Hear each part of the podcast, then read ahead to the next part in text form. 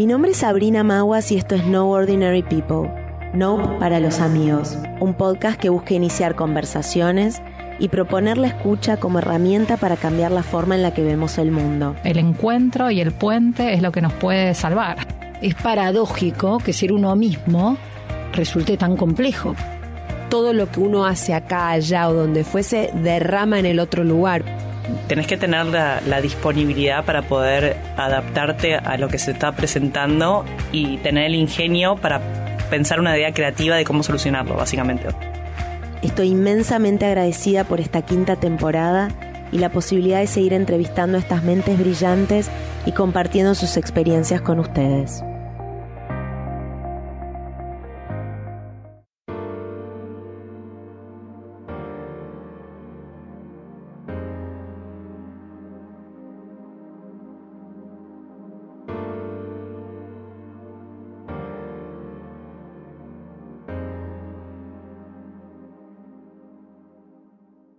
En el episodio de hoy tengo el placer de recibir a Agustina y a Catalina Scuy. Hermanas y veganas no encontraban propuestas de cocina casera y saludable sin productos de origen animal y fundaron Casa Nueza a fines del 2020, una cafetería y pastelería que da la bienvenida a todo tipo de comensal, seduciéndolo con las mismas armas de la gastronomía no restrictiva. En 2022 abrieron su segundo local para tener más capacidad de producción siempre con el foco puesto en la materia prima, en los sabores y en la calidad de los productos. ¿Cómo están, chicas? Primero y principal, feliz cumpleaños, Cata. Muchas gracias. me acabo de enterar que viniste el día de tu cumpleaños, vale, vale el triple, diría, vale triple. Primera pregunta es, ¿qué querían ser cuando eran chiquitas? Ustedes se llevan cinco. Seis años. Seis. Cata cumple hoy 25. ¿De qué signo sos? hoy? Géminis. Géminis. Con ascendente en Géminis. Chan. Más geminiana imposible. Yo no sé mucho, pero ya nos, ya vamos a, a- a conocerte. ¿Y vos, Y yo cumplo este año 31 y soy Bien. Virgo, ascendente en Leo. Todos me dicen Chan también. Pero creo Chan. que a todos le dicen Chan, ¿viste? Como que Sí, es como- Cualquier cosa es- que digas es como opa. Opa. Las combinaciones son Sí, sí. letales en general. Sí, sí, sí. Nos llevamos seis años, pero todos nos dicen que somos me- mellizas, gemelas. Nos lo preguntan siempre. eh, Sí, yo recién pregunté. que somos, eh, además de hermanas, muy amigas. ¿Son Muy. las únicas hermanas o hay más hermanos en esa familia? Tenemos dos varones más. Somos cuatro, son dos varones. y ¿Más grandes o más chiquitos? Uno más grande y otro está en el medio. Mira, Sí. Ok. ¿Y entonces de chicas ya eran amigas o se fueron encontrando más de grandes? Y de chicas, pa- para mí, Cata era un bebé. O sea, yo tenía Claro. seis años y Cata estaba naciendo, y cuando tenía 18 ya tenía seis, o sea, yo hacía la mía. No, No, bien la seis, cuenta, no, doce. de 12. Pero era muy Pero era chiquita. como de seis. Era como de- para mí era mi hermana chiquita. Y Em, sí, Y lo, lo que me llama la atención hoy en día, por este último año, es que, que me pasa el trapo. Yo de, yo de chica era como, nada, siempre, obviamente, con seis años de diferencia le iba enseñando esto y lo otro. Ella Y te ahora dice, vos. dice unas cosas que yo no puedo creer. Digo, pa, me, me, me pasó el trapo. Qué es bien, ¿eh? rapidísima, Qué bien es rapidísima, súper inteligente, atrevida, todo. Y La- no es porque sea el cumpleaños, ¿eh? No, es la- verdad. La hermana orgullosa. Me encanta. Me va a hacer llorar. Me encanta, me encanta. Creo que nos empezamos a ser muy amigas. Yo me fui a vivir a los 18 a Europa y fue como un, así, un des- despegarme como de mi familia, de todo. Y fue ahí, me parece, ella me vino a visitar sola una vez y ahí como que le mostré mi mundo de amigos, de lo que yo vivía estando allá y ahí fue como que afianzamos mucho nuestra relación. ¿Qué fuiste a hacer? Fui a estudiar pastelería. A los 18. ¿A dónde? Cordon Bleu se llama la facultad en Sí. Madrid. Sí. ¿Y? Nada, increíble, ¿no? La mejor experiencia de mi vida. Que es una sede de la francesa. Es una sede de la francesa. Yo quería ir a la de Francia, pero la verdad es que era, bueno, todo en inglés obviamente, o en francés. Y fui a ver las dos sucursales. En un viaje que hice con mi viejo, aproveché que estaba en París, fui a ver la de París. Fuimos a Madrid, fui a ver la de Madrid. Y cuando entré a la de Madrid, con la edad que tenía, yo prefería un lugar donde me sienta más, eh, Un poco menos. más familiar, fuera. ¿viste? Como entré, llegué a Madrid y dije, bueno, esto es como Buenos Aires. Eh. Más acogedor, tío. Es más acogedor. sí, tío. Entonces Pues sí. nada, me sentí como más en casa y de ahí dije, bueno, para, para la edad que tengo me parece que está bien un lugar donde me siento un poco más acompañada, ¿viste? O sea que vos ya a los 18 sabías lo que querías hacer. de antes, te De- digo. eso es lo que quiero saber, cuando eran chiquitas, Bueno, yo era la catadora oficial, ¿no? de lo que hacías. Porque Pero ¿cuándo empezó a cocinar? La realidad es que la que cocina desde que nacimos es mi mamá y la rompe. Y te digo que cuando éramos chiquitas no había mucha plata en casa y ella con lo que había hacía. Maravillas. Desde los bizcochitos hasta las tortillas, Las fideos con tuco, lo que fuese. Pero era todo delicioso. Toda la gente venía, mis amigos venían a casa y las flasheaban porque la verdad es que mis amigos comían patitas con Y hamburguesas. claro. Y mi mamá nos cocinaba y yo me acuerdo que yo lo sufría de chica. Pero yo decía, no quiero tarta de verdura. No claro. quiero tarta de verdura. Pero bueno, la verdad es que hoy lo miro de grande y digo, qué bueno que nos alimentó tan bien y tan casero. Y hacía la masa. Todo Mm, así. todo. Claro. Pero no se dedicaba a eso. No, pero le encantaba. Le cocinar, gustaba. Le encantaba. ¿Y nunca había hecho un curso o si era una autodidacta total? El- Veía el libro de- utilísima satelital. el libro de Doña Petrona, de mi, de mi bisabuela, así todo, viste, esos Todo libros todos marrones, sucio, de con las hojas rotas, claro. de, ahí sacaba todas las recetas. Y lo, yo me acuerdo que a mí no me dejaba meter mano. Eh, pero creo que a Cata le empezó a dejar, no sé cómo. Y porque Yo no ya me la agarró agotada. Ya viste, los Yo me- terceros y cuartos ya agarran otros padres. Me acuerdo de chica que me compraba en el supermercado las exquisita. Y, y arranqué con eso en realidad. En ese momento venía la exquisita de lemon pie. Me acuerdo que tenías como para hacer la masa por un lado, la crema, y como que era un montón, ¿viste? no es que era bizcochuelito, era No como, como que tenías que hacer todo, lo, todo el Cada paso a paso. paso. Y ya era como, bueno, hice un lemon pie con exquisita, ¿no? Pero como que ya tenía 9, 10 y hacía los lemon pie, las cosas, no sé qué. Y, Y Agus después probaba. Agus probaba todo. Yo era feliz. Yo era feliz. Yo subía to- fotos a Facebook todo el tiempo. Lo que hace mi mamá, lo que hace mi hermana, las amo, las amo. Bueno, y después el Facebook. Después tuve que aprender a usarlo para los emprendimientos. Y claro, fuiste, o sea, una precursora de lo digital. Y sí, y me acuerdo que Cata también, o sea, cuando yo arranqué con mi primer emprendimiento, que tenía 21, Que era Idear Home, era Idear Home, que sigue que hoy existiendo. en día decís Idear Home, y Claro. alguien tiene algo en su casa de Idear Home y yo no caigo. La verdad no caigo, no, no caigo de nada en esa vida.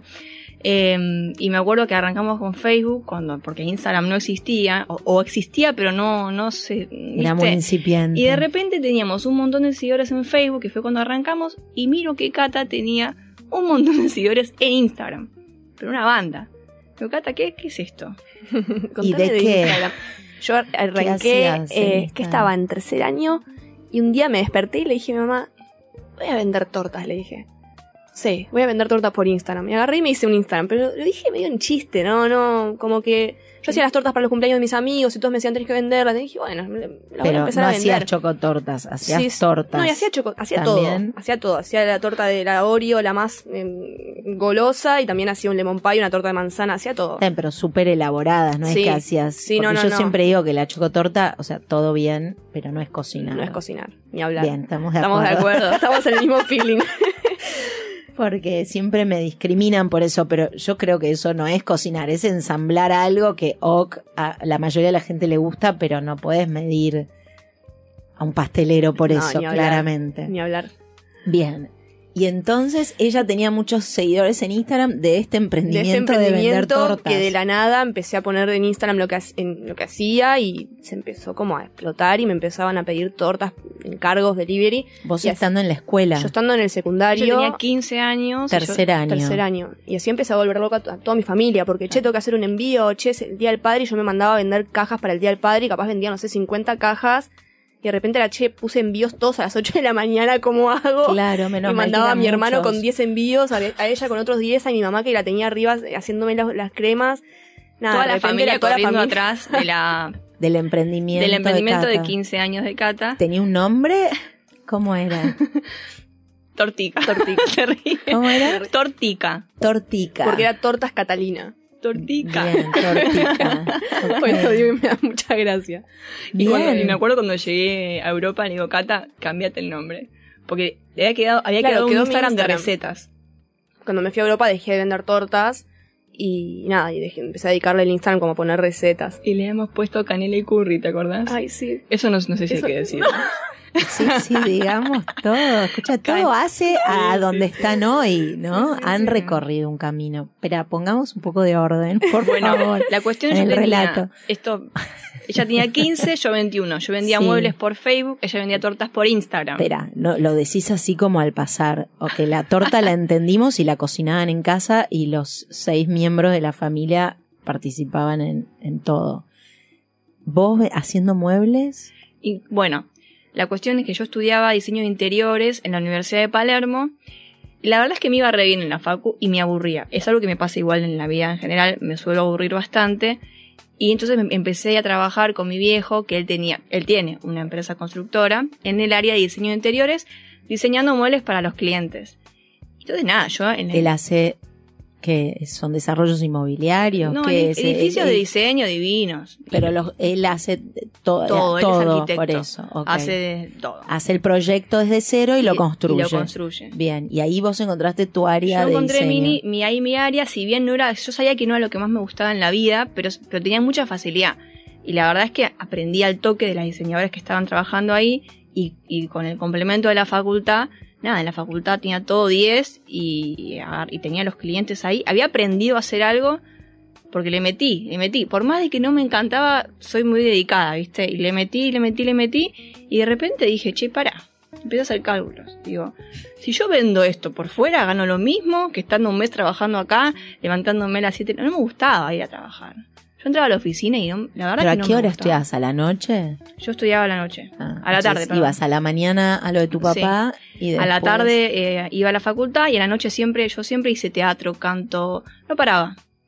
Y dije, empecé a hacer cálculos y la verdad es que a mí el ambiente de oficina me aburre porque tengo, eh, soy, eh, ¿cómo se dice? ¿Cómo se dice sin decir algo? Cola inquieta. Exactamente, cola inquieta.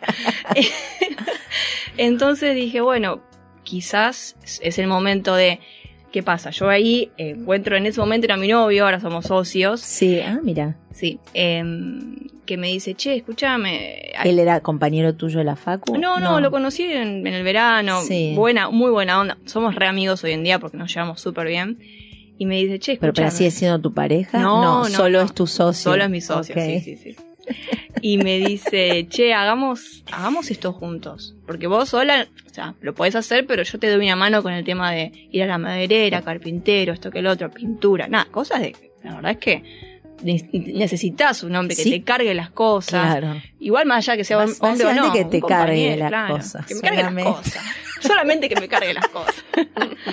Eh, él era práctico y yo tenía como la parte más de diseño que había estudiado y, y arrancamos y fue furor. Cuando abrimos el showroom, ¿Pero qué hiciste? ¿Tenías como cinco propuestas de mueble, yo sabía lo que ¿Qué se vendía. Yo sabía lo que se vendía y había un nicho que no existía en ese momento, hoy en día ya sí, que es un mueble lindo y accesible. Y lo ensamblaba cada uno. No, lo hacíamos Mm, de cero. ah. Íbamos a la. A, co- a O sea, no era una cosa tipo Ikea que... Eh, un poco sí. un poco de hecho, viajamos un montón eh, a diferentes Ikeas del mundo, literal, a ver las ideas. Sí. Pero en ese momento había, o sea, si tenías, si querías comprar muebles, tenías o la casa de decoración carísima Sí. o Easy. No había un punto medio.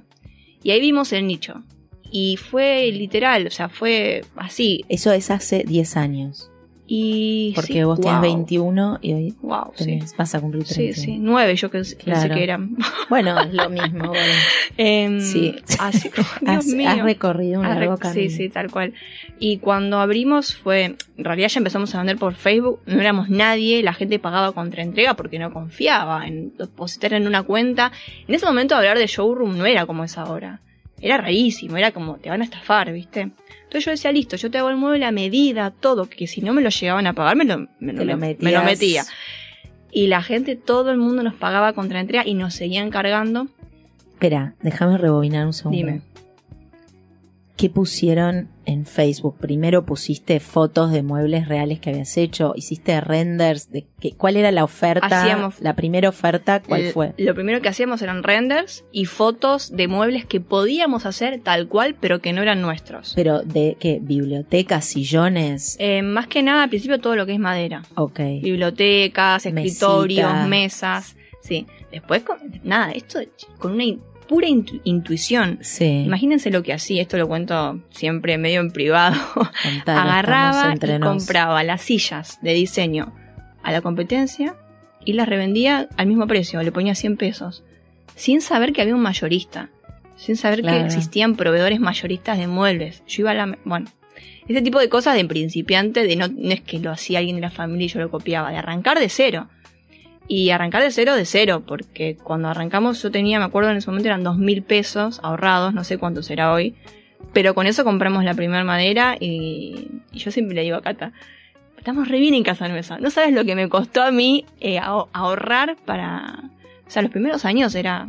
Era nada. solo ponerle. Era solamente invertir, invertir, invertir y por suerte mi socio era re del mismo palo que yo. O sea, no gastábamos en nada. Yo andaba con la misma ropa, no salíamos a comer. Éramos, gracias a Dios, tuve esa lucidez de, de meterle y no parar.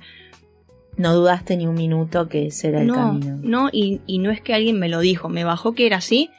Y siempre digo, qué bueno haber arrancado de cero porque como que aprendí a hacer todo de cero. Desde, el, desde pintar hasta ir a entregar, hasta hacer fotos, envíos. Entonces el día de hoy, que somos un montón, yo sé cuando alguien está haciendo que hace, pero no hace. Ahora o sea, vos no tercerizás nada, tenés como un taller y ahí se hace todo. Hacemos todo y también importamos. Que eso es algo que sí vino mucho después. Trae- traemos cosas de afuera. Yo, antes- yo antes revendía en mi competencia, Claro, ahora, ahora, ahora compramos importás. directamente afuera, claro. qué bien. Sí, sí, sí. Y crecimos muy de golpe, pero yo siempre como que insisto en esto de invertir al principio es muy importante, porque uno muchas veces por ahí, no sé, ¿eh? pero quizás uno quiere ganar plata rápido y no es así. O sea, puedes hacerlo, pero vas a ir mucho más lento. Esto de invertir, invertir, y vos decís, pero para, no, vayamos de viaje, no. Invertir. Le re- reponías, digamos, reinvertías en el negocio Es la todo lo forma que de crecer. Es la forma de crecer. Ahora- Si no invierto, bueno, uno se queda en ese lugar, pero invirtiendo siempre Sí, además vas no, creciendo. y no, no agarraron préstamos de ningún lado, o sea, era esa misma, esos mismos 2000 Con que lo los que hicieron fue- crecer. Lo que fue Idear Home fue totalmente de cero. Obviamente con la ayuda, eh, digamos, de la- del ejemplo de mi papá, que es reemprendedor y siempre... Sí, eso les iba a decir. Ustedes Sí. creo que mamaron, porque lo dicen con una naturalidad y todo, pero mismo tu papá, claro, el papá de ustedes, pero además la mamá que hacía con lo que había magia, es algo muy de del emprendedor. Sí, ¿no? siempre De- digo, tenemos papás muy... eh, con mucha personalidad, los dos, cada uno en lo suyo. Pero entonces uno de chico no se da cuenta, pero, lo son- mamás. Y son grandes ejemplos. Sí, recontra. Entonces, vos estabas ahí metiéndole con Idear Home y vos ahí dijiste, bueno, me voy a, me tomo en serio lo de la cocina, quiero ir a Cordon Bleu. Exacto. Y te fuiste a los 18. Y me fui a los 18. ¿Y eso cuánto duraba?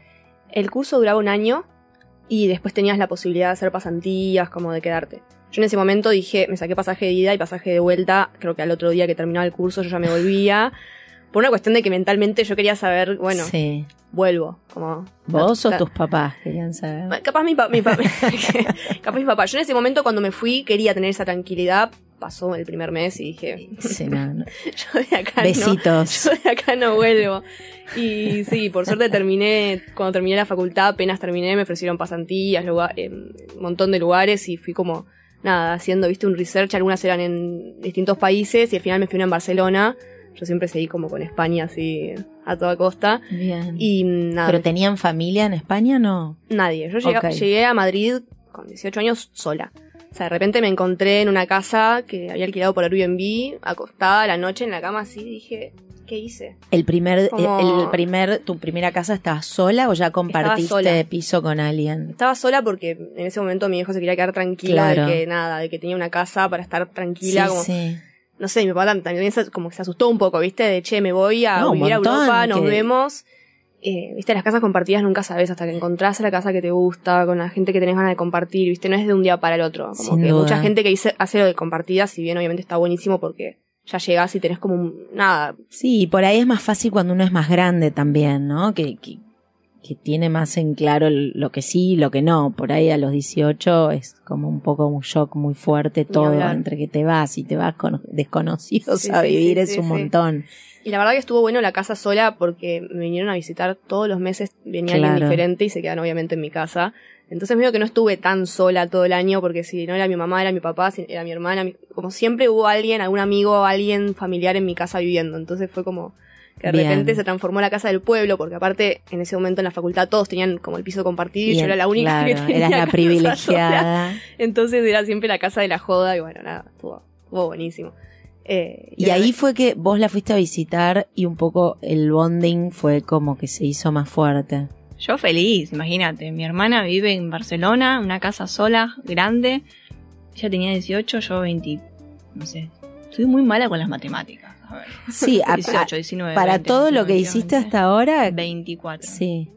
Ya con Idear Home que funcionaba, que me podías pasar, sacar el pasaje. Sola, claro. Irme sola. eh, la pasamos muy bien y me acuerdo cuando empezaste a trabajar en un lugar que creo que se llamaba Dolce, en Barcelona. eh, que no, creo que eran las Pascuas. Que no tenías franco ni podían dormir. ¿Cómo era eso? No, era tremendo.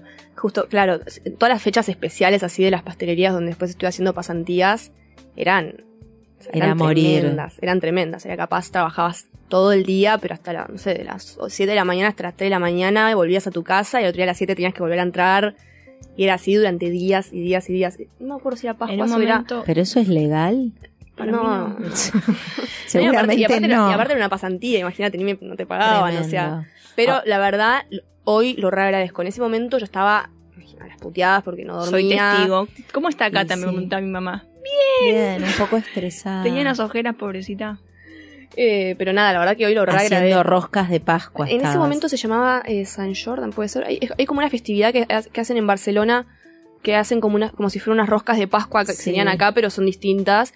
Y coca- ah, cocas de San Juan se llamaba. Mira.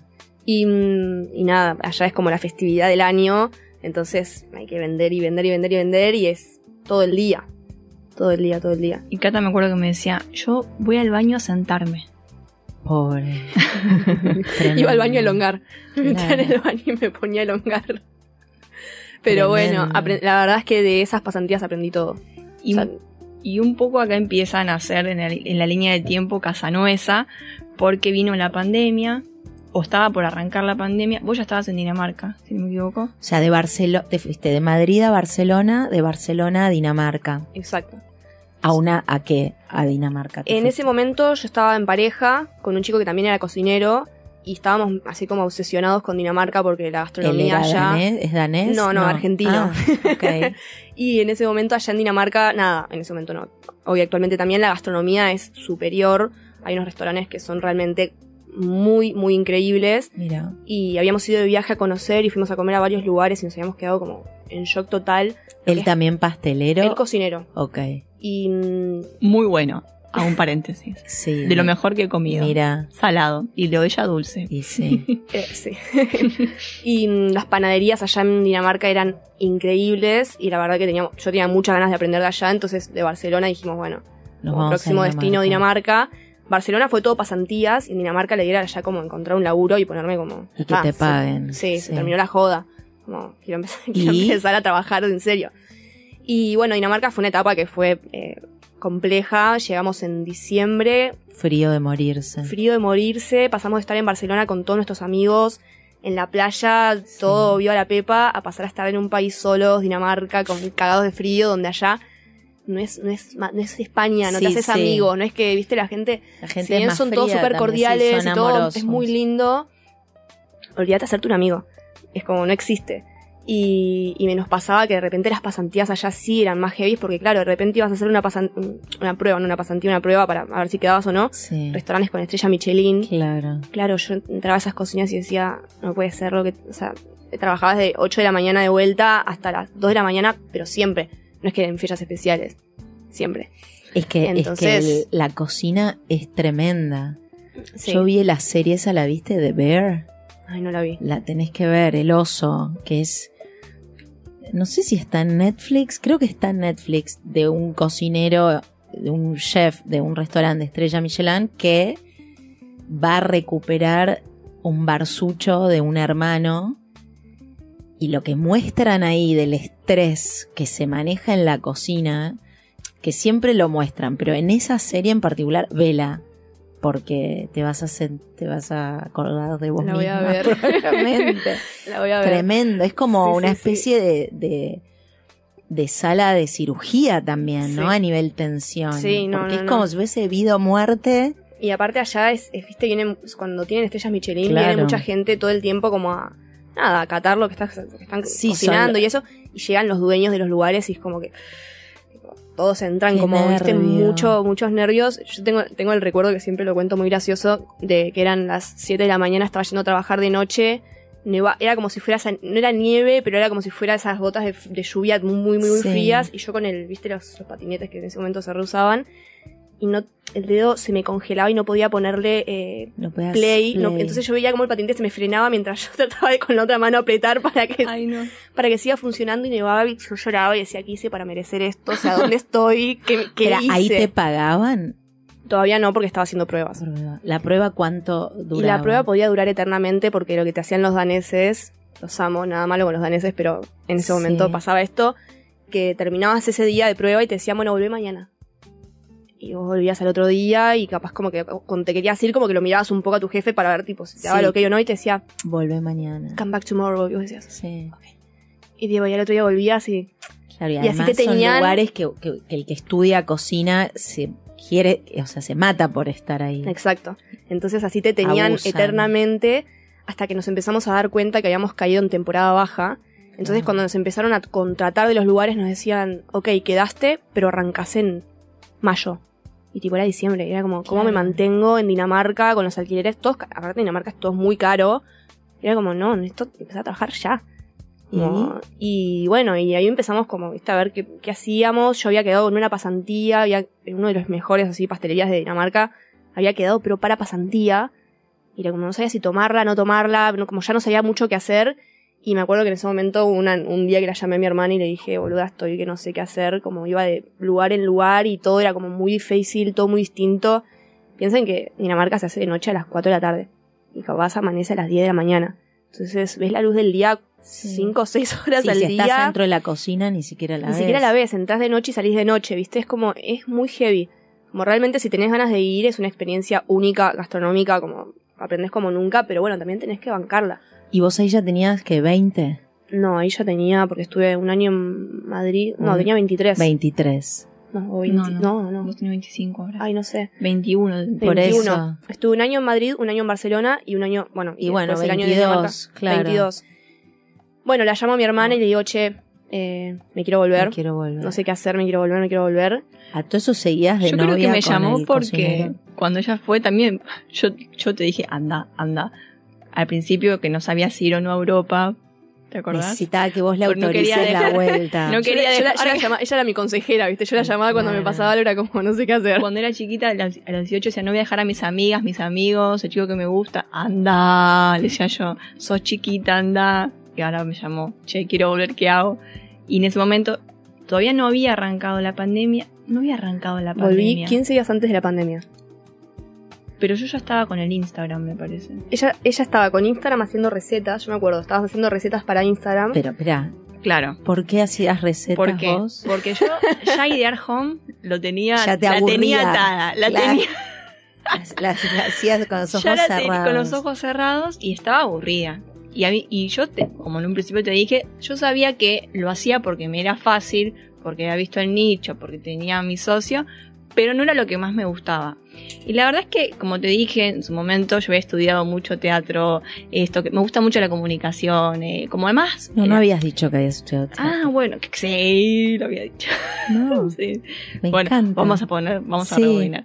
Un poco teatro, canto, danza. Siempre me gustó mucho lo que es el arte y me gustan mucho la- las relaciones personales. La gente que va a comprar muebles va porque se está por separar o porque está por tener un hijo y la verdad es que las parejas van bastante de mal humor comparado con el rubro gastronómico y se pelean, se pelean en el medio. Van, vienen, después cuando llegan ven un puntito y dicen, no, yo pedí, no", ¿viste? O quería la misma beta de la madera de la que viene el showroom, pero Claro, los árboles son Cada todos madera diferentes. tiene un nudo distinto. Exacto.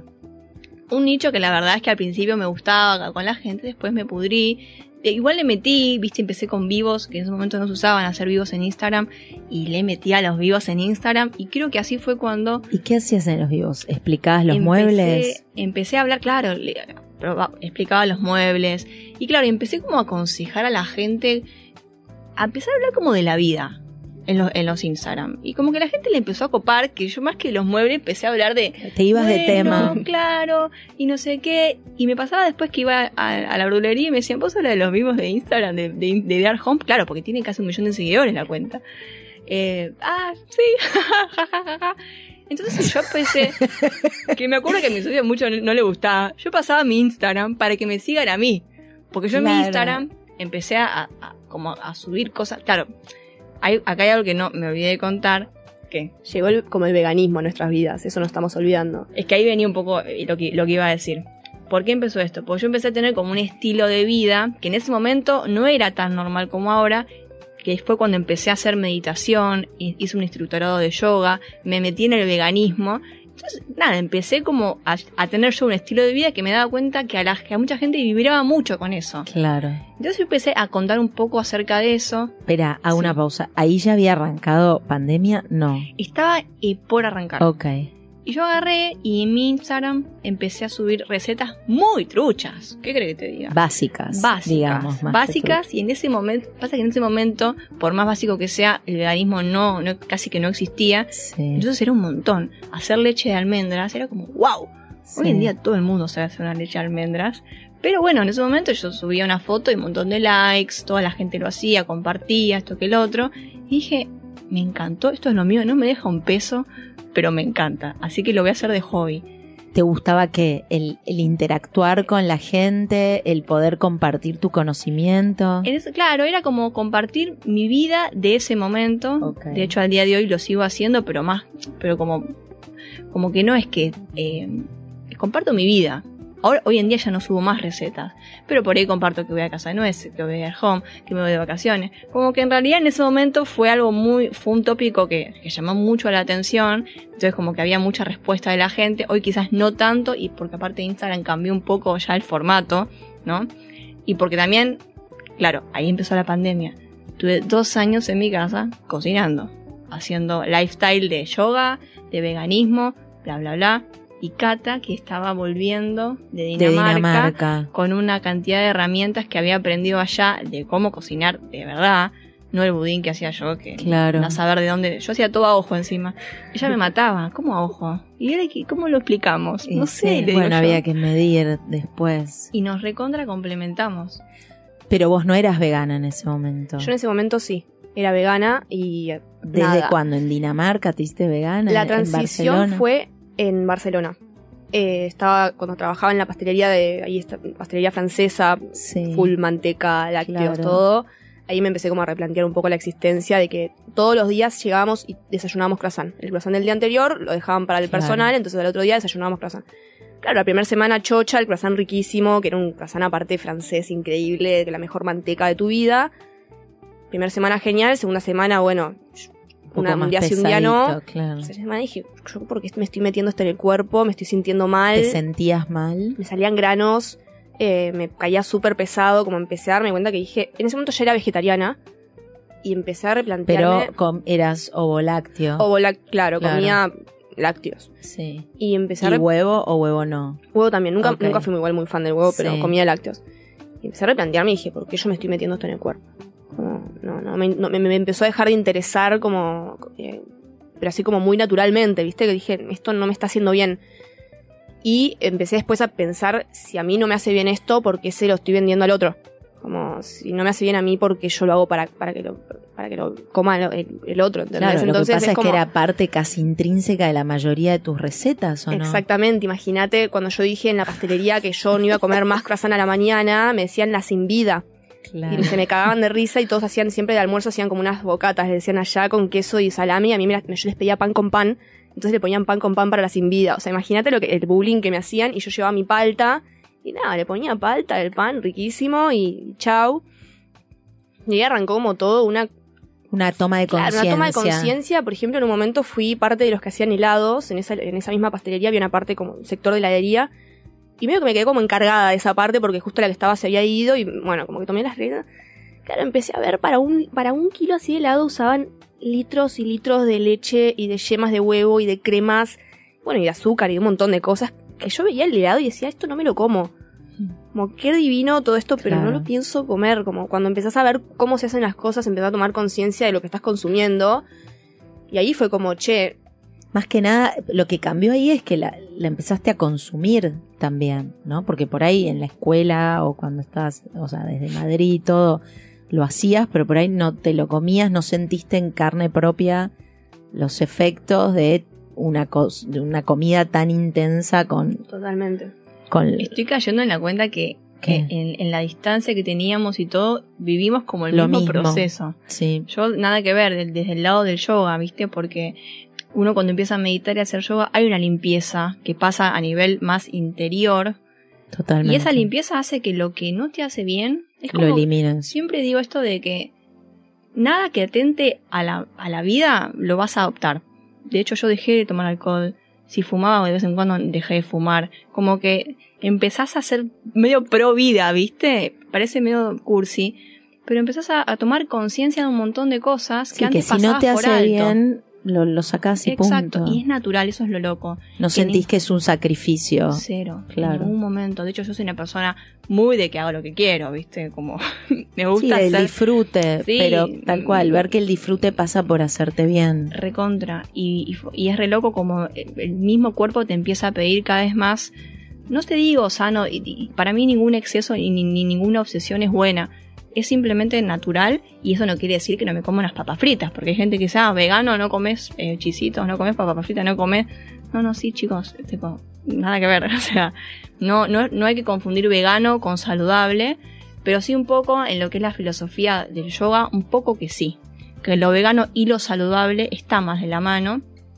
Y es lo que no había en ese momento, ni vegano ni saludable. Ni rico, creo. rico, porque totalmente. las primeras cosas, yo me acuerdo cuando volví de vivir, yo viví en, Nueva York un tiempo y, y allá empecé como a sacar los lácteos y todo, pero era fácil porque ibas a cualquier lado y había leche de almendra, leche de avena, leche de arroz, leche de coco, leche de no sé qué. Y cuando llegué acá no había nada, pero nada literal, le estoy diciendo, esto era 2009, o sea, hace bastante. Y había unas ferias como medio de dudosa procedencia, con unas leches de almendra que duraban media hora más o menos, porque todo estaba hecho medio así nomás. Y era lo único que conseguías, pero la evolución también, mismo cuando empezó a haber más, no era rico, que es lo que más me llama la atención, creo que a todos. Yo les decía antes de arrancar que mi hijo más grande, que tiene 12, Luca, es fan absoluto, catador de eclairs y de pain chocolat en el mundo. Él ya estuvo en París, estuvo en todos lados y siempre se pide eso. Y dice, el mejor pain chocolat que probé en mi vida es el de Casa Nuesa. Y ahí yo siempre me quedo pensando, y finalmente se lo dije, pues al principio no se lo quería decir para no crearle como una idea, pero él es súper abierto y le generó hasta curiosidad. Le digo, mira que es vegano. O sea, ¿cómo hacen para reemplazar la manteca en una masa? eh, ¿Cómo se llama esa masa? Eh, En el hojaldre. el hojaldre, exacto. Bueno, ahí viene todo un mundo eh, Claro, ahí fue que aparte, espe- em- porque imagínate, claro, volví en pandemia, como Sí. te contaba antes, con recetas que estaban todas, eh, nada, hechas con manteca, con huevos, con crema, y, y sacarle eso era una locura, como realmente era muy difícil. Y obviamente, como el, el mayor desafío no fue sacarle la manteca, sino no usar productos que no, que no quiera consumir, porque claro, le sacas la manteca y le pones margarina, el croissant te va a salir igual. Claro. Pero, mi- margarina pero, es pero peor. ¿quién te come después un croissant con margarina? Yo, yo no lo comería. Es- vuelvo, vuelvo de vuelta como a lo mismo. O sea, no es que porque no uso manteca te uso margarina y, y te- y después es- es- estamos hablando de exactamente lo mismo o peor incluso. Entonces, Sí, eh, ahí empezó como todo el desafío de la pandemia, porque obviamente pasar recetas eh, francesas a veganas usando margarina y usando, eh, no sé, azúcar refinada Sí, y azúcar blanca, sí, te puede salir, te puede llegar a salir igual, no pasa nada, pero no era mi, no era mi objetivo.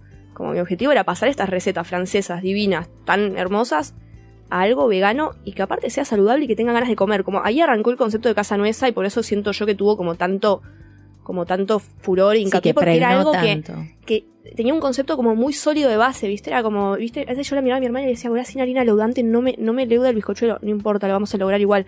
Y seguía probando y seguía probando, viste, como... Entonces, cuando, perdón que yo las, con esa pregunta medio que las disparé en el tiempo, pero cuando volvés, están las dos veganas, vos con un montón de followers en tu universo zen, y ahí vos decís, bueno, vamos, ya ahí ya nace la idea de decir, abramos un lugar. Era pandemia, con lo cual, La- me Abrir era difícil. Era difícil y yo hacía muchos budines y empezó con un poco, la gente me decía, vende los budines, vende los budines. Y yo por dentro pensaba, yo prefiero vender sillones que me deja más plata. Yo soy- Claro, soy honesta, sí, que vender sí. un budín, que cuánto lo podés vender. ¿cuántos budines tenías Pero que me hacer? parecía Claro. re divertida la idea. Como dije, qué bien. Entonces le digo, Cata, Cata, escúchame. Hay un nicho. hay un nicho. Hay un nicho de budines. Hay un nicho. Hagamos algo juntas, le digo. Venite a casa, tenemos, yo tenía, yo vivía sola en una casa enorme que tenía, o casualidad, un horno industrial, Industrial. divino. Eh, le digo, venite a casa, venite a vivir, porque eh, tomate un taxi encapuchada, porque Claro. en ese momento no se podía. Me tomé un taxi con mis gatos, imagínate. Todos se Todos, nos fuimos todos a Palermo. Yo vivía en Caballito en ese momento. Y se vino a casa a vivir y empezamos con las recetas, pero a full. Sesión de fotos, recetas, buscando un nombre. Qué espectacular. Y en Instagram diciendo como lo que se viene, lo que se viene, claro. Desde tu Instagram personal Y era... ella, y ella empezó también Y a vos hacer desde el suya. tuyo personal. Ok. Y ella retomó Tortica. Que le cambié su- el nombre, claramente. Ya empezó ¿Y a ahí qué pusiste? No, pusiste tu nombre. Basta. Ok, basta. Cosas raras. Y bueno, pero era de los 15. Era el que me había quedado, sí, sí, sí. Sí. Em, y empezamos a hacer recetas, recetas, recetas. Y a arengar mucho a la gente a lo que se viene, lo que se viene. Y en ese momento, eh, Instagram era como que todo el mundo veía. Todo, había un engagement que hoy en día, por eso te digo, hoy en día cambió todo. La gente ya no está tanto en el teléfono.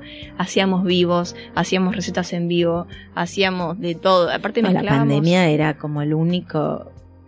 el- ¿no? La ventana al más allá sí, era sí. el teléfono. Me acuerdo que hablábamos mucho de veganismo, mucho. En ese momento tenía yo, estaba tan aburrida que me leía libros, libros, libros. Y yo te- tenía todo ese conocimiento que no lo podía charlar con nadie y lo hablaba con los seguidores. Que un poco a veces me reclaman, che, volvé. Y yo, la verdad es que ahora no paro, no paro de trabajar de, de otras cosas, ¿no? Igual ya volveré. Ah.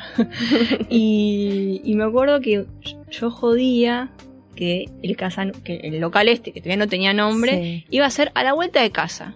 Porque no quería. eh, como que era medio un chiste, no se, no se entendía. O sea, lo hacíamos con mucho entusiasmo, pero. Pero no se lo tomaba muy en serio. Inconscientemente, que, Claro. creo yo, creí mucho inconsciente. Bueno, que sea la vuelta de casa, a la vuelta de casa. eh. Y un día fuimos a. dimos una vuelta. Me acuerdo que íbamos caminando siempre. A Flora Almacén. A Flora Almacén. Era la, la- la caminata de la, de la semana era ir a Flora. Claro. Porque a comprar los productos para, para cocinar, básicamente. Y miro un, un, un local que era como un kiosco, porque Casa Mesa 1 es, es chiquitito, tiene, es muy chiquito. Y a la vuelta de casa, en alquiler, le digo, boluda, mirá, a la vuelta de casa, tiene que ser acá porque yo siempre dije que era la vuelta. Y llamamos por teléfono, nos pasaron el precio. Claro, un lugar tan chiquito, en plena pandemia, lo regalaban. Lo regalaban. Y me acuerdo que, ¿qué hacemos? ¿Qué hacemos? ¿Qué hacemos? Bueno, para, llamemos a, a papá, le digo yo. Bien. Papá va a saber qué hacer. ¿Qué hacemos? Llamamos a papá, alquílenlo. Ahora, me dice. Ahora, Ya. vayan ya a señarlo porque se los van a sacar. Fuimos en el momento y lo señamos. Volvimos a casa, nos miramos, no entendíamos ni qué habíamos hecho. Pero en ese momento se podía ya decir, bueno, que se Estábamos podía. en octubre 2020. Ok. Era la época que ya se podía salir como en un rango de horario durante el día y los cafecitos habían hecho como medio todo afuera. Bien. Estábamos en esa época, como en la O temporada donde ya se podía. vislumbraba que se iba a poder abrir. Bien. Sí. Sin embargo, después cuando abrimos hubo un receso. Sí, hubo sí, una sí, sí, vuelta. Em, y bueno, y lo que no nos dimos cuenta, digamos, fue que con tanto arengue de toda una pandemia, de dos cocineras que cocinaban todo el día y hablaban del veganismo, claro, el día que abrimos hay una cola Hay de una dos cuadras. fila. Qué espectacular. Sí, a mi espalda no sabes qué feliz que estaba. No, bueno, Terminé pero- llorando, tirada en el piso que no podía parar. Estaban abrimos- ustedes dos solas. Estábamos nosotras solas, un amigo nuestro que, ni si- que lo pusimos en café y ni siquiera sabía hacer café. La máquina de café llegó ese mismo día. brazos. Abríamos a las nueve y la máquina la trajeron ocho y media. O sea, todo muy. ¿Ustedes compraron o eso se alquila? ¿Cómo es? No, compramos la máquina, pero llegaba, importada, que no llegaba Claro. al país, que no sé qué. Llegó ese mismo día, ocho y media, nos estaban instalando la máquina de café. Y la gente. Llegó y la gente estaban todos ahí y los, y los, de, y los de la cafetera enchufando todo. Sí. No teníamos postnet. No teníamos eh, Comandero. no teníamos comandero. Usted- pero ustedes creyeron que no iba a ir nadie ese o que iba a ser el que pasara, ponele, no- claro, claro, un transeúnte. y, y- y- y la cara. Porque eh, además, perdón, Sí. eh, el local 1 está en La Valleja y, Y Gorriti. Gorriti. No es un lugar como re de paso. No, No, no, no, no. es como del otro lado de Claro. Scalabrini, digamos. Y encima fue una- un gasto energético de entre atender a la gente, cocinar y sacarse la foto. Porque, claro, imagínate querían- que después de la eran unas pandemia. celebrities ustedes. Claro. Era como todo, ¿entendés? No, y periodistas que vinieron ese día Ah. a hacernos notas. Y yo la miraba y yo le decía, hay una periodista afuera. Me decía, bueno, no sé, anda. Y yo iba con la periodista que me titilaba el ojo y no sé, no sé ni qué le dije. Me dice, bueno, ahora les voy a sacar una fotito. Si en la foto estamos las dos así, como todas medio despeinadas. Como ¡Qué maravilla! ¿En dónde salió eso? Y me acuerdo que. No, ni idea. No en miles de idea. lugares. Está Al en, principio en nuestras destacadas de Instagram está la- la- lo, de- lo del principio. Y me acuerdo que terminamos cerrando. ¿Y qué cobraron? ¿Todo efectivo ese día? tenía. Sí, ese día sí. No había En postner. ese momento no. Y me acuerdo que a las 7 en punto, esto es algo que no se hace.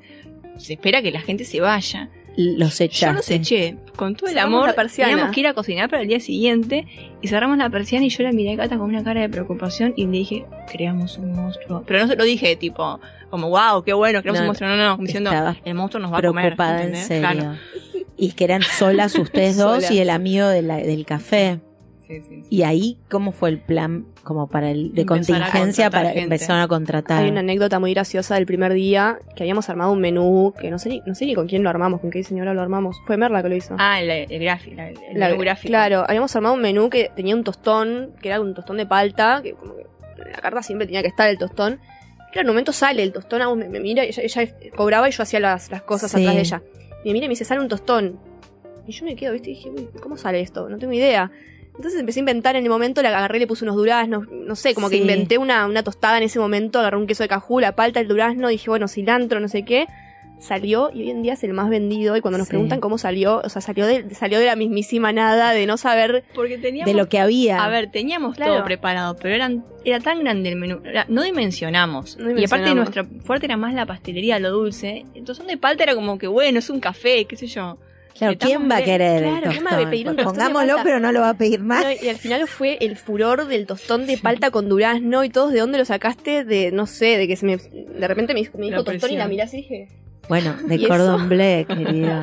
De todo eso, Y claro. Sí, porque Uno no es consciente, Uno pero no es que ustedes por ahí no son conscientes, pero han hecho como un súper recorrido las dos y justamente en lo que es la gastronomía y la pastelería no podías estar como más capacitada de lo que estás.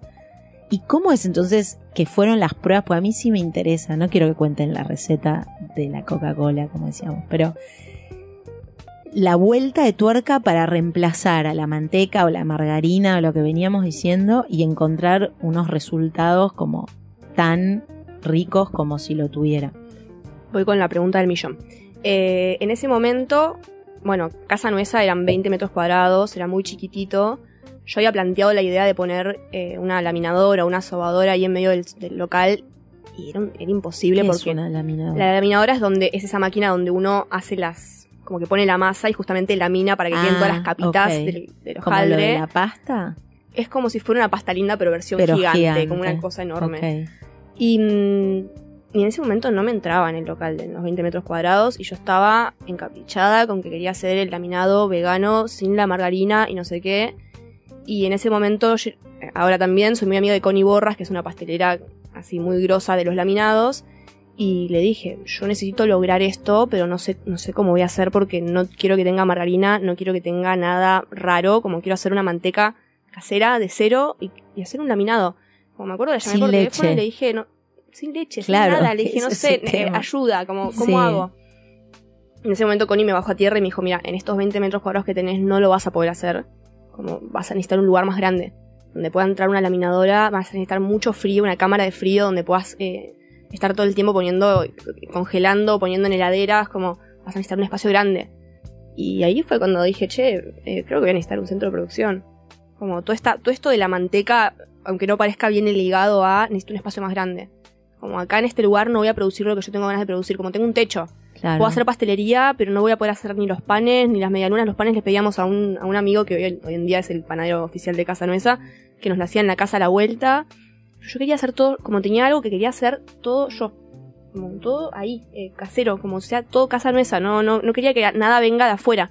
Sentía que de como. hecho, eh, lo, para mí lo más loco de Casanuesa es que no compramos una leche, un sachet, un paquete de nada. Todo parte del fruto seco, la legumbre, el cereal y las frutas. Lo que la hace, las hace además recontra sustentables. Eso es lo que hace el sabor, que no hay un eh, conservante de nada. No Exacto. pasa, ¿me entendés lo que te.? Es increíble, el sabor es eso, el sabor que decís qué rico y qué liviano y que la verdad que comí hace una hora y ahora estoy re bien. Es eso, justamente, que no se compra absolutamente nada. Todo parte, como te digo, de la materia prima en nuestro local. Y un poco ahí de, de la pregunta de la manteca nace el segundo local, que es el centro de producción que hoy tenemos. Como ahí empecé como capaz a orientarme un poco más y a hacer las cosas de forma un poco más consciente y decir, ok, si no tengo este espacio no puedo hacer esto que quiero. Y ahí como capaz tomamos un poco más de conciencia de lo que estamos haciendo y fue como, che, vamos a armar un lugar más grande. Por eso es cerca, que está ahí en Gorriti. Exacto. La idea no era que sea el segundo local ahí, era un centro de producción lo que estábamos buscando, como un galpón, un Sí. lugar grande. Y la verdad es que cuando ella lo fue a ver, yo estaba de viaje en ese momento y me hizo una videollamada. Tenía un garage adelante de todo el galpón, que hoy es el, el Gorriti. Sí. Y ella me dijo, che, ac- acá hay un segundo local. Me dice, yo no te quiero decir nada, pero este garage, ¿qué lo vas a hacer para que entren y salgan autos? Me dice. El monstruo sigue Claro. Yo le digo, escúchame, compramos la máquina de café, ponemos un par de mesas y sillas de Home. Le digo, ya está, le digo, local 2. Claro, vo- vos, claro, espera, la, el, los muebles son tuyos. Claro, sí, la Claro. silla sí. Y bueno, después el diseño de todos los muebles lo hicimos a medida, pero lo hicimos yo y Cata y ni nada, nosotros. Y las tacitas también, todo, toda la vajilla es Todo. divina. Siempre digo eso, cuando le digo a mi novio actual, digo, todo lo que, Que no ves es, acá- espera, aclaremos, no es el socio. exacto. Le digo, todo lo que ves acá, porque a veces parece como, como ya uno empie- uno se trabaja mucho al principio, después es más delegar, direccionar y ver que todo, todo esté funcionando, pero a veces que tengo días libres, ¿viste? Y vos así como me ves tranquila, relajada hoy, todo el detalle que ves acá, hasta el florerito, lo elegimos hasta el color, hasta la prueba del color, hasta qué ramita, todo, ¿viste? Y es re lindo. Y Es siempre nos pasa esto de que cuando termina, cuando nace, es mucho más lindo de lo que lo imaginamos. Y eso es muy loco, porque uno en la mente se imagina por ahí de más. No. Siempre después decimos, wow, quedó mejor de lo que pensábamos. Y Es eso es porque arman buen equipo las dos. Eso es hermoso. Y para mí lo, lo lindo de, de es, es que, que yo siento orgullo. Y a mí me gusta, lo, me parece rico, me parece... Y, y- y claro, siempre digo, a mí me gusta... Bueno, como verás, soy más de la parte de vender, del marketing. Vender algo que te gusta es mucho más fácil. Yo Y sí, digo, claro. si hubiese que vender vidrios, ¿qué hago? Ni se ven. O sea, ¿cómo hago? ¿Entendés? Bueno, lo, lo haría. Seguramente. Pero lo haría. vender algo que encima te gusta y es lo que nosotras siempre quisimos comer y lo que comíamos, porque es lo que son las recetas que hacíamos para nosotras, es como un placer doble. Porque es como, duda. lo vendo y encima amo lo que te estoy dando y, y es mucho más fácil también. ¿Por qué le pusieron casa nuesa? Chan. Estábamos en pandemia en casa y vinieron mis hermanos, los dos que te dije, y dijimos, "Es- ellos son recreativos, re artistas. Los chicos, hay que buscar un nombre ya para Casa Nueva. Y empezaron a tirar cualquier cosa al principio, era como, nada. Pero había como una base. ¿Era casa Sabíamos algo o no? En un momento dijimos, determinamos que casa era, porque en su momento, como yo soy profe de yoga, dijimos, hagamos un estudio de yoga en un principio. En un futuro hagamos un estudio de yoga, por eso casa. Después no se dio, o se dará en un futuro, no lo sabemos. Entonces casa ya era. Y de repente dijimos, bueno, ¿qué, qué ingredientes? Y todo fruto seco, casa Claro. almendra, casa pistacho, eh, cúrcuma, Casa Cajules, casa cajú. Y de repente dijimos casa nuez, y mi hermano Pedro dijo, no, no, casa nueza. Bien. Y fue un silencio y nos miramos todos y fue como Ya lo bautizó. festejando como si fuese una serie de una película. Es que no sabes los meses que estuvimos con el nombre, fue mucho tiempo. Sí, sí, sí. Fueron días y días y días de juntadas, de, de Sí. tirar nombres eh, hasta quedar quemados. O sea, Sí, como, bueno, sí. por hoy ya está. ¿Y se viene casa nuesa 3? Y se viene Casa Nueza 3. Yo quiero una cerca de mi casa. Palermo, Siempre le Hollywood. digo a Walter, a Walter, no, em, la zona de Cerviño, Cabello. Mm. Había un local justo para ustedes en Salguero, casi llegando a Libertador, como en un lugar ahí que hay como un- una fuente. Ahora pusieron algo, pero no va a durar. Pobres, no quiero que les vaya. ¿Tienen? Tenemos propuestas en la calle Sorviño, en Palermo Hollywood. Cata vive en Núñez y me dice, che, Núñez es un nicho. También ¿viste? Núñez ahora está súper explotado. Así que bueno, estamos viendo. Bueno, no dónde. pierdo las esperanzas entonces. Yo sigo yendo igual a, a la Valleja que me encanta. Chicas, un placer, las felicito. Muchísimas Muchas gracias. Son unas genias. Gracias. Ahora entiendo por qué todo es tan rico además. Gracias.